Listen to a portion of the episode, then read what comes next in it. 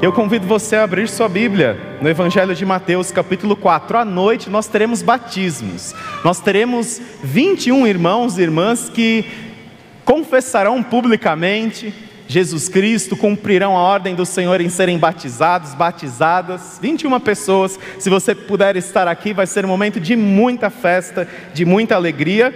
Mateus capítulo 4, nós estamos na nossa série de mensagens Siga o Mestre os princípios da liderança que mudaram e continuam a mudar o mundo através de pessoas que se permitem serem mudadas por Ele. Espero que estejamos nestas pessoas. Mateus capítulo 4 é o texto da tentação de Jesus no deserto. Então Jesus foi levado pelo Espírito ao deserto para ser tentado pelo diabo. Depois de jejuar 40 dias e 40 noites, teve fome. O tentador aproximou-se dele e disse: Se és o filho de Deus, manda que estas pedras se transformem em pães. Jesus respondeu: Está escrito: Nem só de pão viverá o homem, mas de toda palavra que procede da boca de Deus. Então o diabo o levou à cidade santa, colocou na parte mais alta do templo e lhe disse: Se és o filho de Deus, joga-te daqui para baixo, pois está escrito: Ele dará ordens aos seus anjos a seu respeito, e com as mãos ele o segurarão, para que você não tropece em alguma pedra. Jesus lhe respondeu: Também está escrito: Não ponha à prova o Senhor, o seu Deus. Depois o diabo levou a um monte muito alto e mostrou-lhe todos os reinos do mundo e o seu esplendor, e lhe disse: Tudo isto te darei se te prostrares e me adorares. Jesus lhe disse: Retire-se, Satanás, pois está escrito: Adore o Senhor, o seu Deus, e só a Ele preste culto. Então o diabo deixou, e anjos vieram e o serviram. Que o Senhor aplique a Sua palavra em nossos corações. Você pode se sentar.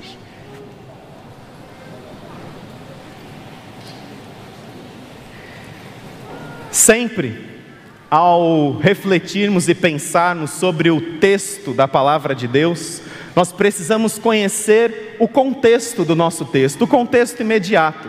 Se você está com a sua Bíblia aberta ou com o seu texto aberto aí na sua tela do celular, se você voltar o capítulo, você vai ver que o episódio anterior à tentação de Jesus, em Mateus, em Marcos e em Lucas, é o mesmo, é o batismo de Jesus.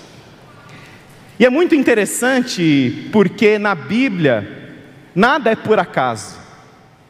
Os escritores, como estavam aqui escrevendo a palavra de Deus, a palavra de Deus inspirada, eles foram extremamente intencionais. O Senhor foi extremamente intencional através daqueles escritores. E o batismo de Jesus, ele acontece antes do deserto, ali dando início ao ministério público do Senhor Jesus, quando João Batista, o último dos profetas, ele batiza o Cordeiro de Deus que tira o pecado do mundo, como João reconheceu Jesus como Messias quando o encontrou, e isso está registrado lá no Evangelho de João. Quando ele encontra Jesus, ele diz: Aí está o Cordeiro de Deus que tira o pecado do mundo. Então, João Batista, ele batiza Jesus Cristo, dando início ao ministério público do Senhor Jesus. E nesse texto, no texto do batismo, nós temos a manifestação perfeita da Trindade. Nós temos aqui, se você olhar lá a partir do verso 13, nós vemos no capítulo 3 do Evangelho de Mateus que assim que Jesus foi batizado, ele saiu da água e naquele momento o céu se abriu e ele viu o Espírito Santo descendo como pomba e pousando sobre ele. Então uma voz dos céus disse: Este é meu filho amado em quem me agrado. Nós temos o Filho sendo batizado, nós temos o Espírito Santo descendo como pomba, e nós temos o Pai falando. E aqui nós temos uma afirmação da identidade de Jesus como sendo o Cordeiro de Deus que tira o pecado do mundo, como sendo o Messias enviado, o Salvador da humanidade. Nós temos a declaração de João Batista como ali representante dos profetas, que anunciaram a vinda do Messias, do Redentor. E João Batista apontando para Jesus Cristo. Nós temos a manifestação da Trindade, Deus Pai, Deus Filho, Deus Espírito Santo, para justamente dizer que este é o Filho de Deus, este é o Messias, este é o Salvador. E aí, logo em seguida, Mateus, Marcos, Lucas vem a tentação de Jesus no deserto. Isso não é por acaso. Nós lemos no primeiro verso que então Jesus foi levado pelo Espírito para o deserto para ser tentado pelo diabo.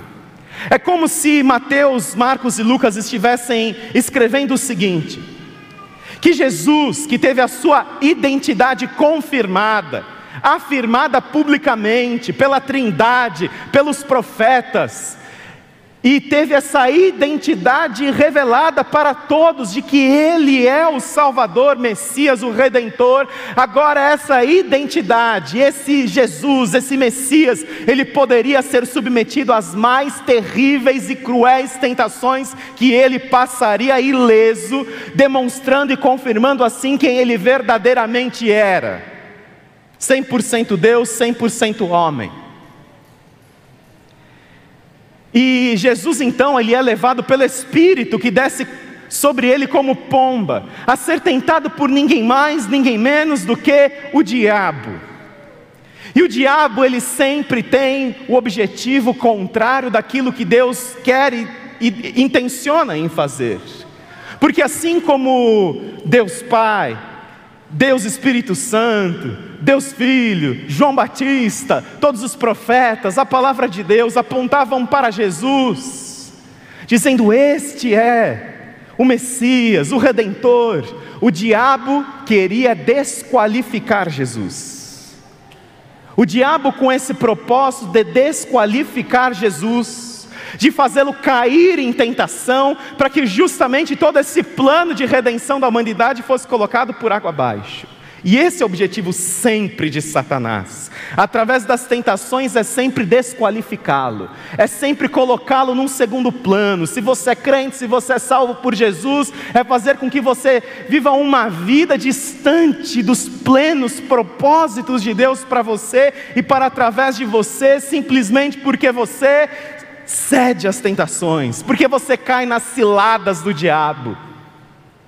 Esse é o objetivo do diabo é deixar marcas obscuras na sua vida, é deixar páginas da sua vida das quais você se envergonha, e jogar isso na sua cara te acusando. Enquanto você está aqui ouvindo essa mensagem, você pensa: puxa, é verdade. Quantos pecados eu tenho na minha vida e como eu me sinto culpado e cheio de vergonha, justamente por ter cedido às tentações. E a Bíblia diz que nós cedemos às tentações por culpa nossa, atraídos pelos nossos próprios desejos, inclinações. E o diabo, ele é real. O diabo não é um conceito metafórico do mal, o diabo ele é um ente racional. E se você acha que o diabo não existe, pergunte para Jesus, que foi tentado pelo diabo, se apresentando a ele para desqualificá-lo para justamente fazer com que ele caísse no pecado e esse Cordeiro de Deus fosse manchado. Manchado não pelos pecados da humanidade, mas pelo seu pecado, desqualificando como redentor e salvador. E é interessante também a tentação acontecer no deserto. Porque o deserto, dentro do pensamento judaico, ele não tinha apenas a questão de ser um lugar árido, sem vida. Mas ali, eu não sei se você se recorda, segundo Levítico 16, no momento da, do sacrifício dos pecados, conforme a lei de Moisés, um bode, ele era sacrificado, segundo Levítico 16, e o seu sangue era aspergido em favor dos pecados das pessoas. Mas num outro bode, o sumo sacerdote ele colocava a sua mão, Levítico 16, e ele confessava os pecados do povo. E esse bode ele era lançado vivo no deserto. O deserto, ele tinha essa característica onde o ambiente hostil à vida reinava. Quase que como se o diabo andasse solto pelo deserto. Um ambiente em que ali nada poderia florescer, nada poderia crescer, e aquele bode, amaldiçoado com os pecados das pessoas, ele era solto pelo deserto, justamente nesse lugar onde ali não há vida, ali onde reina a morte, e Jesus ele vai no lugar onde reina a morte, para ser tentado pelo diabo. Esse ambiente ele é extremamente hostil a qualquer compromisso com Deus. Se você acha que você vive num ambiente difícil de manter o seu compromisso com Jesus, você não sabe de nada, inocente. Porque o ambiente mais hostil, Jesus ele vivenciou naquele deserto. E a primeira tentação de Jesus, que nós encontramos lá a partir do verso 3, é uma tentação em que o diabo ele busca atingir Jesus através da sua necessidade mais básica. Você lembra lá da pirâmide da hierarquia de necessidades de Maslow? Acho que muita gente já ouviu falar sobre isso. Que a, o primeiro, a base da pirâmide são as, são as necessidades mais básicas, como comida e bebida. E Jesus ele estava em jejum há 40 dias. Olha lá no verso 3. O tentador aproximou-se dele e disse: Se és o filho de Deus, manda que estas pedras se transformem em pães. Se és o filho de Deus. E aqui a primeira tentação, ela busca alcançar e atingir Jesus na sua vontade, no seu livre-arbítrio, na sua voluntariedade. No livre-arbítrio, se Jesus iria usar em benefício próprio os seus poderes. Se Jesus, diante das necessidades que ele tinha, eu tenho necessidades, eu preciso, Ninguém está aqui para me atender, eu estou sozinho, eu estou em completa, completo isolamento, passando necessidade, há 40 dias sem comer e beber, eu já fico irritado se eu pulo uma refeição. Imagina 40 dias sem comer, sem beber. E aí o diabo ele vai tocar justamente nessa necessidade nessa necessidade. Transforme estas pedras em pães. Se você é mesmo filho de Deus, quantas vezes nós não cedemos às tentações por causa de necessidades que julgamos ter e que não são supridas? Eu tenho as minhas necessidades e elas não estão sendo supridas. E nós buscamos os nossos caminhos, nós buscamos as nossas estratégias, achando que nós poderemos sair ilesos diante das nossas intenções. Ah, mas eu tenho tantas justificativas. E aqui foi justamente na necessidade. E Jesus ele responde ao tentador: está escrito, nem só de pão viverá o homem, mas de toda palavra que procede da boca de Deus. É interessante que Jesus cita aqui, porque Jesus ele faz uma citação do Antigo Testamento, e nas três respostas de Jesus, as três Jesus cita o Antigo Testamento, Jesus cita a palavra de Deus para combater as tentações do diabo. E aqui Jesus cita Deuteronômio 8,16 que faz uma alusão ao episódio de Êxodo capítulo 16, que fala justamente do maná. Ali o povo, quando saiu da escravidão do Egito, estava sem comida. E então Deus cuidou do seu povo com o alimento que vinha do céu. E Jesus ele disse, lá no Evangelho de João, no capítulo 6, Eu sou o pão vivo que desceu do céu.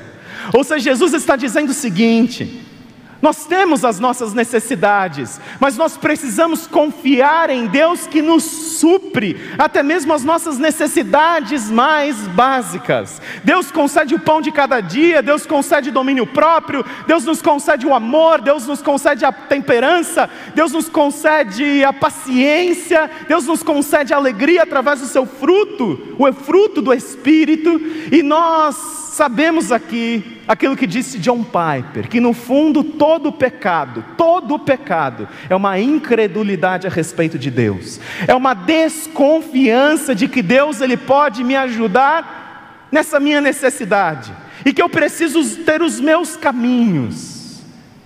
E o primeiro foco de, do diabo é a necessidade de Jesus.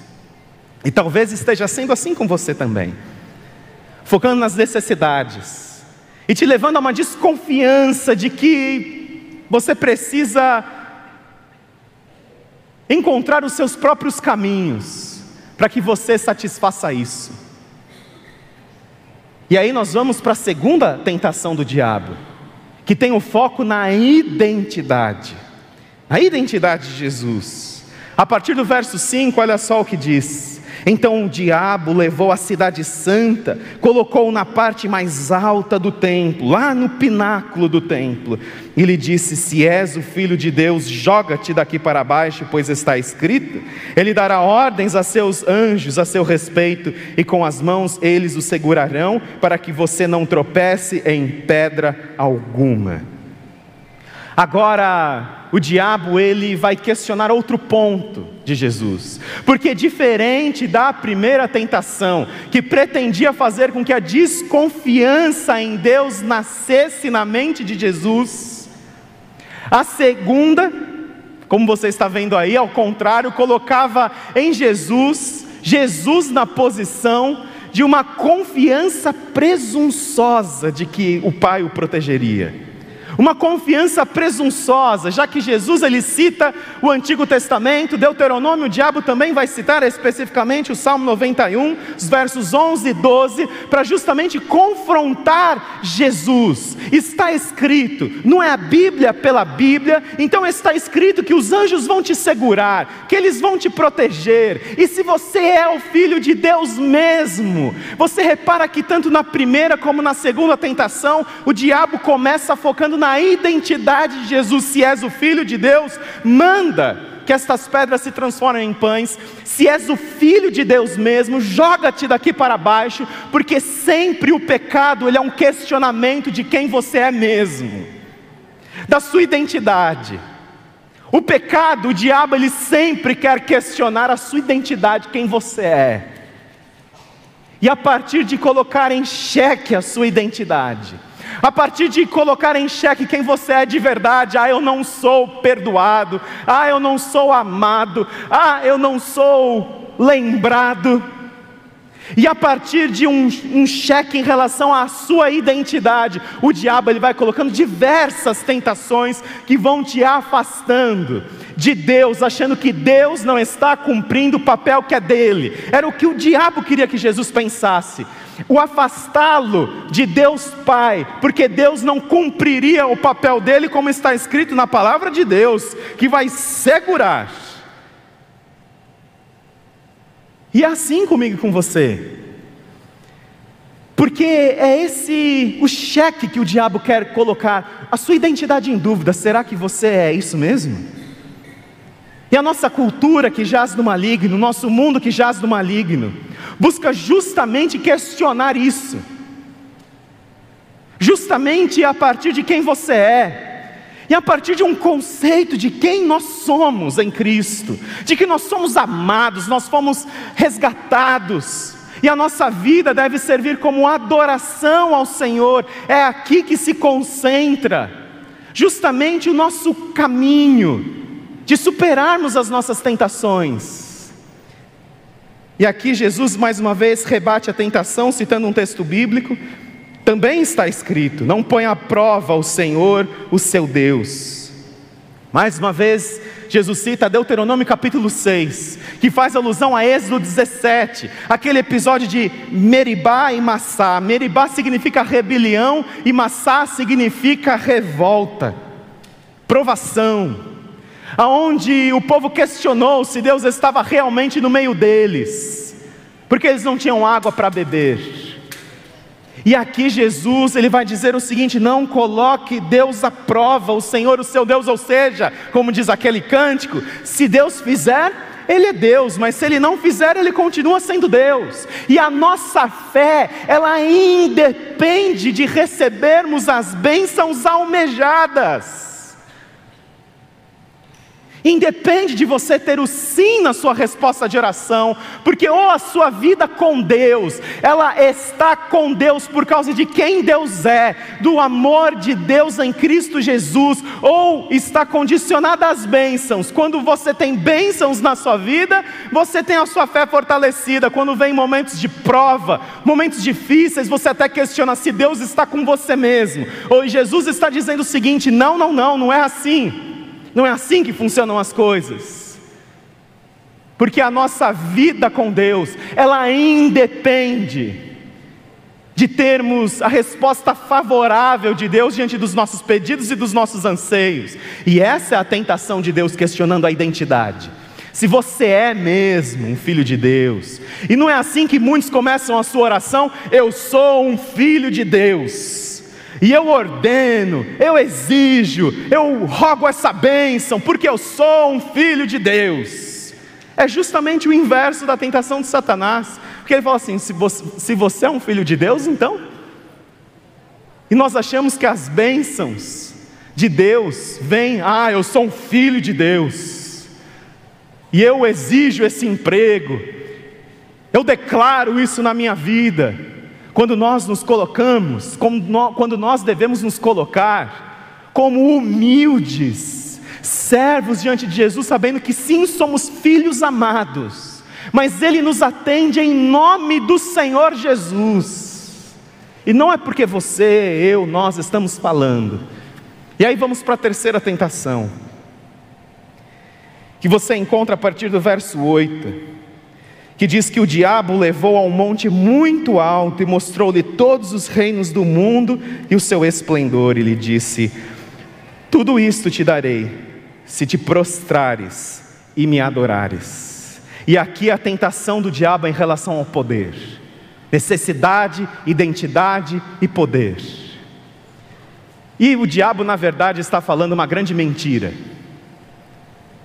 Porque aqui o diabo está dizendo que daria todos os reinos do mundo, tudo isso te darei como se fosse dele. E nós sabemos pela palavra de Deus, no Salmo 24, que do Senhor é a terra e a sua plenitude, tudo o que nela existe, o mundo e o que nele vive.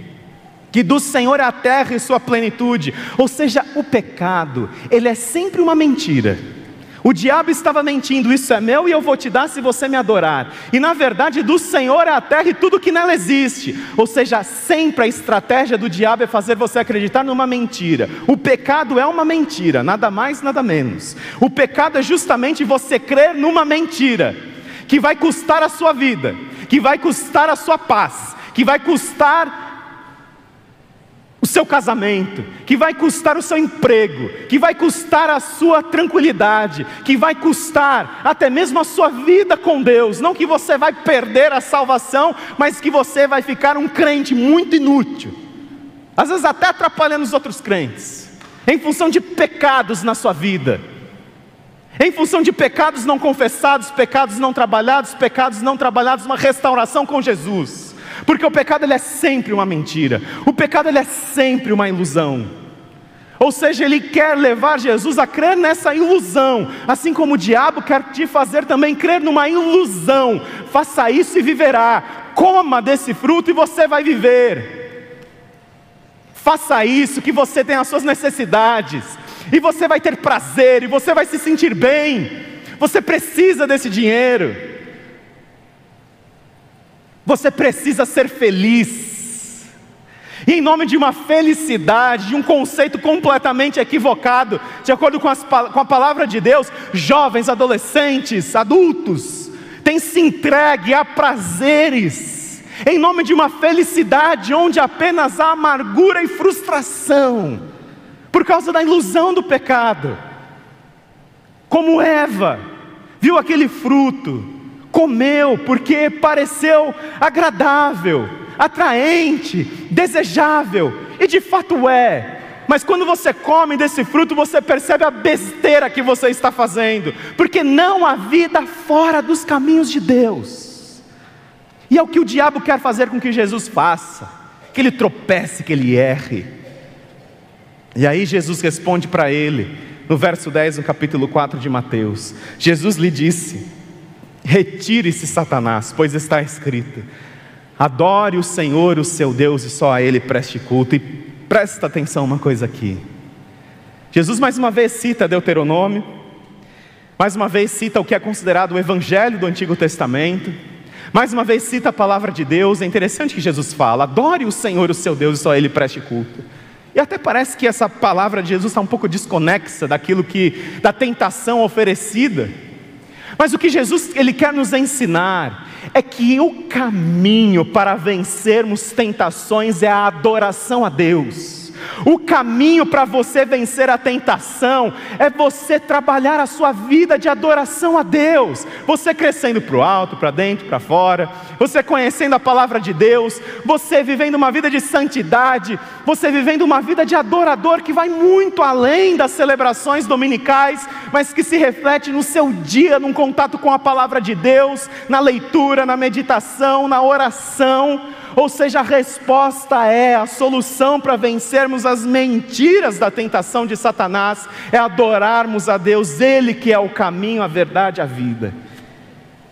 E aí nós encontramos a conclusão desse episódio da tentação: que o diabo deixou, anjos vieram e o serviram. Resistir ao diabo, ele fugirá de vós. Há momentos que as tentações são mais intensas elas sempre nos circundam com uma aparência de algo muito bom, é algo muito vantajoso, algo que mexe com as intenções que você julga ter de bondade que você atribui a si mesmo, de que você precisa, de que você é uma vítima. E justamente nesse caminho das ilusões do diabo, muitos crentes vão ficando pelo caminho, de uma vida frutífera que poderiam ter com Deus. E após Jesus ter vencido essa tentação, os anjos vieram e serviram Jesus. E você pode dizer, mas eu, mas eu não venci as minhas. Eu não venci as minhas. E se eu contasse as que eu não venci essa semana, já é vergonha o suficiente para eu desistir de tudo. Mas Jesus, ele venceu as tentações, justamente por você e por mim. Jesus venceu as tentações justamente porque eu não venci as minhas e você não venceu as suas. Jesus ele venceu as tentações justamente para qualificá-lo como aquele que vai viver uma vida perfeita, e essa vida perfeita vai ser creditada na sua conta, como se fosse você que tivesse vivido. A vida perfeita de Jesus é acreditada na nossa conta. Ou seja, permita-se que nesse momento, com seu coração contrito e quebrantado, ao olhar para você como um homem, uma mulher miserável, que não os anjos do Senhor venham e te sirvam, mas que o próprio Jesus venha e te sirva, porque esse foi o propósito da vinda de Jesus. O filho do homem veio para ser servido, mas para servir e dar a sua vida em resgate de muitos, e nesse momento Jesus quer te servir. Você que tem ficado pelo caminho, você que tem caído nas tentações, você que não tem encontrado forças para você continuar em frente, você que acha que Deus não pode te perdoar, não acredite nas mentiras de Satanás, porque ele quer justamente que você fique pelo caminho. Olhe para Jesus para adoração a Jesus. Eu convido você a fechar seus olhos e a orar comigo nesse momento. E meu convite para você nesta manhã é um quebrantamento diante de Deus. Você que tem vivido distante dos caminhos do Senhor, e que você nessa manhã você deseja retornar, que você deseja simplesmente fazer uma oração, que as palavras dos meus lábios, o meditar do meu coração sejam agradáveis a Ti, e que você tenha o discernimento do Espírito Santo, para não cair nas ciladas do diabo, que quer te deixar pelo meio do caminho, te desqualificando. Mas nós sabemos que aquele que qualifica, não são as nossas obras, aquele que qualifica é aquele que morreu por nós. Não é aquilo que qualifica, mas é aquele. É Jesus. E permita-se nessa manhã a você assumir um compromisso com Deus de trabalhar restauração na sua vida, de não chamar de normal o pecado. Permita-se nessa manhã você simplesmente voltar aos caminhos do Senhor. Permita-se nessa manhã você alinhar o seu coração com os propósitos de Deus. Permita-se ser servido por Jesus. Essa é a sua oração. Se coloque de pé. Se você deseja orar dessa forma, coloque-se de pé. Deus abençoe vocês. Renovando o seu compromisso com Jesus, pedindo justamente a força que vem dele, a força para vencermos as tentações vem da palavra de Deus que nos alimenta. Talvez você tenha caído tanto em tentação assim, porque você está distante da palavra de Deus. É ela que nos fortalece, é ela que nos alimenta, é ela que nos faz enfrentar o pecado. Qual a tentação que Jesus tem, que, deu, que o diabo tem colocado diante de você e que Jesus quer justamente que você não caia nessa tentação? Se coloque de pé, se essa é a sua oração, a oração de retomar o seu relacionamento, a oração de alinhar o seu coração com Jesus, a oração de justamente você ter forças para que você diga não ao pecado e não há prazer maior do que dizer não ao pecado e voltarmos a nossa mente, as nossas emoções, os nossos sentimentos num compromisso fiel com Deus, porque não há vida fora de um relacionamento com Jesus. Deus abençoe vocês. Se há mais alguém, se coloque em pé. Se você está no salão social, você também pode tomar essa decisão. Se você está conosco na internet, você também pode expressá-la. Senhor Jesus, que a nossa oração seja sempre, Pai. Tenha misericórdia de nós, nos transforma, nos restaura e que as palavras dos nossos lábios e o meditar do nosso coração possam te agradar.